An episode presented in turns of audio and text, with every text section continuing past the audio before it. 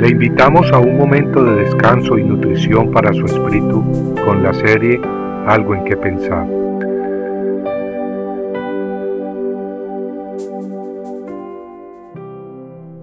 Mirad que nadie os engañe por medio de filosofías y huecas sutilezas, según las tradiciones de los hombres, conforme a los rudimentos del mundo y no según Cristo.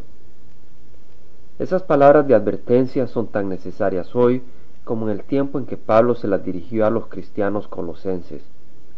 Y es que vivimos en un mundo gobernado temporalmente por el príncipe de las tinieblas, el diablo, el padre de la mentira. Pero Dios no nos ha abandonado a la merced de las sutilezas de Satanás. Tenemos una gran luz, un gran estándar de verdad, la Biblia. San Pablo dijo en su segunda carta a Timoteo que toda escritura es inspirada por Dios y útil para enseñar, para reprender, para corregir, instruir en justicia, a fin de que el hombre de Dios sea perfecto, enteramente preparado para toda buena obra. Las escrituras son, pues, el estándar que Dios nos da para corregirnos, para instruirnos y prepararnos para toda buena obra. Toda tradición, filosofía o enseñanza que la contradiga no viene de Dios y debe por lo tanto ser rechazada. La palabra de Dios, además de ser una gran guía, es la espada del Espíritu. Con ella podemos hacer retroceder al enemigo. Cuando Jesús fue tentado en el desierto, tres veces, tres veces respondió con la palabra de Dios. El diablo entonces retrocedió y le dejó. Desgraciadamente, el mundo siempre anda buscando maneras de añadirle, quitarle o distorsionar la palabra de Dios. En este proceso, muchos son guiados por caminos que, aunque son muy religiosos, son caminos de condenación eterna. Es por eso que Jesucristo reprendió a los escribas y fariseos, por quebrantar el mandamiento de Dios, por seguir las tradiciones de sus líderes religiosos.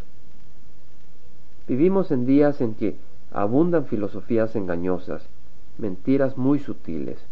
Debemos estar preparados, debemos estar dispuestos a escuchar a Dios y a honrar su palabra por encima de la palabra de los hombres. En el libro del profeta Jeremías leemos, Así ha dicho Jehová, maldito el varón que confía en el hombre, bendito el varón que confía en Jehová y cuya confianza es Jehová. San Pablo en la segunda epístola a los tesalonicenses escribió con su propia mano que en los últimos días habrá un gran despliegue de toda clase de falsos milagros, señales y maravillas, y toda clase de iniquidad que seduce a los que se pierden. Se pierden porque rehusan amar la verdad y así ser salvos. Por eso Dios les envía un engaño poderoso, para que crean a la mentira y sean condenados todos los que no dieron crédito a la verdad. ¿En quién ha puesto su fe? Si su fe descansa en lo que los hombres dicen de Dios, esa base es muy débil. Yo no le recomendaría apostar su vida eterna en la opinión de los hombres. Sería mejor poner la fe directamente en la palabra de Dios. Léala diariamente y pídale a Dios que le ilumine para entenderla. Cuando escuche a alguien sobre asuntos de fe, analícelos ante la luz de las Escrituras y tenga la libertad de entenderla de acuerdo a la guía de Dios y no según interpretaciones caprichosas de los hombres. El hacerlo así le traerá satisfacciones eternas. Compartiendo algo en qué pensar, estuvo con ustedes Jaime Simán.